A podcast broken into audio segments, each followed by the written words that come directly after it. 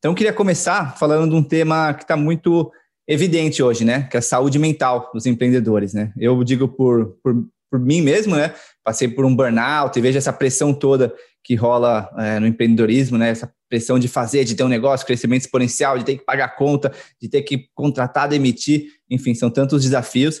E eu queria começar com você, Casa, que tem tanto essa experiência pessoal quanto todos aí empreendedores que você tem ajudado recentemente, né? É, como é que está a questão da saúde mental dos empreendedores e que práticas que você tem ou que você recomenda ter para as pessoas manterem a sanidade numa coisa tão difícil de se fazer? Legal, obrigado Ricky pelo convite. É, prazer, Ricardo, bater esse papo com vocês. Sempre muito bom falar de empreendedorismo, coisa que eu ou faço ou tenho falado muito desde os meus 21 anos, né? Tô com 44 agora. E Ricky, muito legal esse tema, né? Saúde mental de empreendedor, porque, ah, de novo, né? não só estudo bastante isso falo hoje com o empreendedor o dia inteiro, mas principalmente porque eu vivi na pele, que eu chamo de montanha-russa do empreendedor psicológica, né? A montanha russa do psicológico do empreendedor. Eu digo que uma história rápida aí, só para o pessoal entender, né? Eu empreendi, comecei a empreender, eu estava na GVR na administração, me frustrei muito com o que eu vi na GV em termos de 96 eu entrei na GV. Então era assim, clima dos, dos anos 80, né? Pessoal de tele gravata, indo para consultoria, em banco, eu falei, o que, que eu estou fazendo aqui, né? Foi, foi, estranho. E aí acabei indo estudar em Berkeley, no meio da, no meio GV, foi quando rolou a ideia da Flores Online. Comecei a, a empreender, passei por essas fases do empreendedor, esses up and downs psicológicos, e vi na pele essas, essas dores que você está falando, né?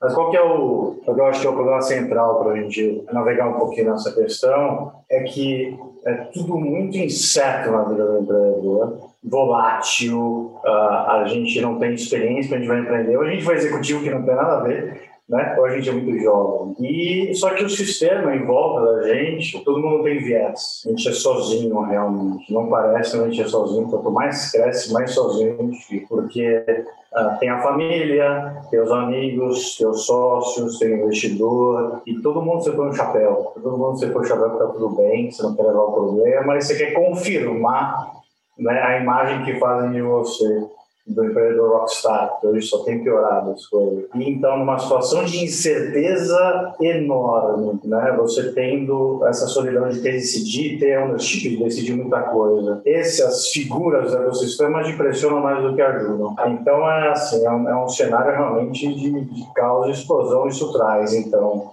ansiedade, né, dificuldade de criar, dificuldade de conseguir respostas para as inúmeras perguntas que a gente tem como empreendedor.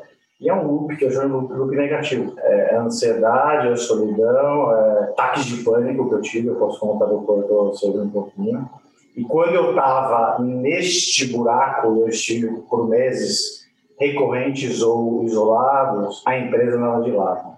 Né? Então, essa, eu identifiquei essa causalidade enorme entre empreendedor bem e empresa bem. Por muito e muito tempo, até a empresa conseguir escalar bem, isso acontece.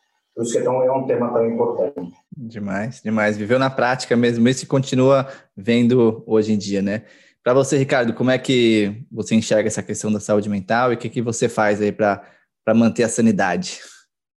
Boa. É, primeiro, obrigado aí, Rick. É sempre muito legal conversar com você, né? Sempre que eu tive lá com o pessoal da World Packers também, sempre demais. Prazer aí, Eduardo, por trocar esse, essa experiência aí com vocês. Eu nunca pensei em ser empreendedor, né? Eu achei que eu ia ser cientista. Até virei por um tempo cientista de dados, mas em algum momento eu me vi trabalhando em coisas pouco práticas, né? Na a ciência você tem esse dilema, né? Você vai pesquisar e fica pesquisando coisas que vão acontecer um dia lá na frente. E aí eu, eu acho que essa ansiedade que é um pouco comum do né? espírito empreendedor foi o que me fez falar, olha, acho que eu quero ir para o mercado porque pesquisar é demais, mas eu queria ver alguém usando as coisas que eu estou pesquisando, eu queria ver isso na prática, né? E aí, quando eu entrei numa empresa de tecnologia, que foi o Peixe Urbano, e comecei a ter essa experiência, isso me virou de ponta cabeça, né? Então, eu estava um cara super olhado, conectado com ciência, mas desconectado com o mercado. E de, e de repente eu me vi querendo explorar aquilo. E eu acho que, mas eu acho que uma coisa que é comum entre os empreendedores é que você não vai saber fazer tudo, né? Então eu era um cara de tecnologia que tinha que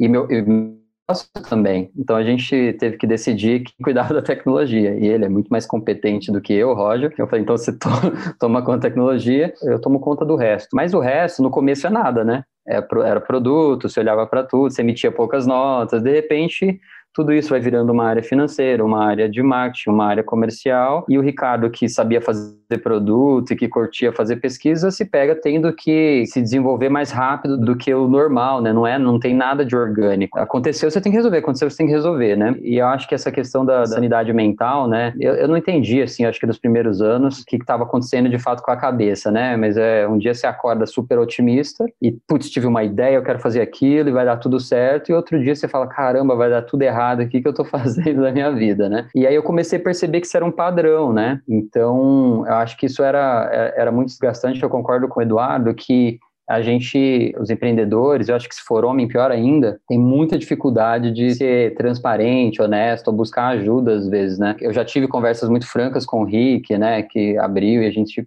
é, falou de, questões assim sensíveis que aliviam um pouco, mas na prática, mesmo amigos, né, se você, se não está bem, você tende a falar, e aí, como é que tá? Tá tudo bem? Não, putz, tá dando certo. Eu não sei se é meio otimismo, se é meio fantasia, se é meio ilusão, mas você sempre quer, tra... e, e, porque na empresa você tem que ser assim, né? Porque você tá mal, você não pode chegar para os seus 50 funcionários e falar, então hoje eu não tô legal, gente, acho que não vai dar certo. Você nunca pode falar isso, né? Não sei se não pode, mas é, é difícil falar, né? Você acaba aprendendo muito, assim, mas eu acho que minha, é, de uma certa forma, em algum momento eu entendi que ia ser assim, e acho que entender que você ter que passar por isso te faz esperar por isso, né? Então, eu, em algum momento, empresas, nos rituais que a gente tinha de final de ano e de, de, das conversas, eu descobri uma coisa que falou assim, ó, não vou esperar problema maior, né? É, problema menor, né? A gente sempre fica com uma expectativa de que a gente não queria estar resolvendo esse problema. A verdade é que você só vai resolver problema maior, porque a empresa cresce, os pepinos são maiores e tudo que você resolvia antes ficou fácil. Então, eu criei um mantra na época que era assim: eu não espero problemas menores, eu quero passar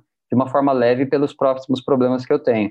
Então esse virou meio que meu mantra, assim, eu não quero, não vou esperar nada menor, eu acho que sempre vai ser um problema maior. E isso como desenvolvimento é legal, né, porque significa que as coisas estão avançando, você está resolvendo coisas novas. Então meio que parei de ter essa expectativa. E eu acho que a resposta, assim, para mim, número um, foi terapia. né, eu acho que é um assunto ainda meio tabu. Hoje acho que se fala um pouquinho mais, né? Eu tenho alguma, alguns círculos de, de, de, amigos empreendedores que conversam um pouco mais, mas a terapia acaba sendo um momento que você consegue. É, então acho que eu devo pelo menos há uns três anos aí é, fazer terapia e você vai, né? E empreendedor é louco, né? Porque você vai de terapia, você vai falar da terapia e eu acho que o terapeuta não espera que você vai falar só de trabalho, né? E é muito louco como a gente quer falar de trabalho, quer falar de trabalho. Tem dia que eu falo para ele, olha, eu não quero falar de trabalho hoje, vamos falar de outra coisa. Mas é muito natural. Então acho que a gente tem esse perfil que faz a gente ficar ansioso, faz a gente sofrer. Minha técnica foi não esperar que isso vai diminuir, mas está meio que preparado para passar por essas coisas mais leves, né? Então eu fui criando esse esse mantra na minha cabeça assim para ficar bem. E aí várias coisas, né? De sou super agitado, então correr para mim ele reforça. É, quando eu corria, ele reforçava uma coisa que é natural de quem é hiperativo. Então, para mim, o contrário era um exercício mais difícil. Então, fazer yoga é mais difícil do que correr, porque eu tinha que ficar parado numa posição e eu queria muito me mexer e eu falava, cara, por que, eu não consigo ficar aqui? Por que, que eu quero me mexer? Né? Então, fui descobrindo algumas coisas. Então, respirar um pouco melhor, fazer, fazer yoga, são coisas que foram ao longo do tempo aí virando um pouquinho da minha rotina, não com a prática que eu gostaria, mas que me ajudam aí no dia a dia, assim, quando eu estou muito estressado, o yoga, uma respiração, uma, uma meditação rápida, me ajudam a passar melhor. Yoga, meditação, respiração, terapia, né? Quem, quem achou que a gente tá, ia estar falando aqui de MVP, de KPIs, né? de OKRs, porque, né?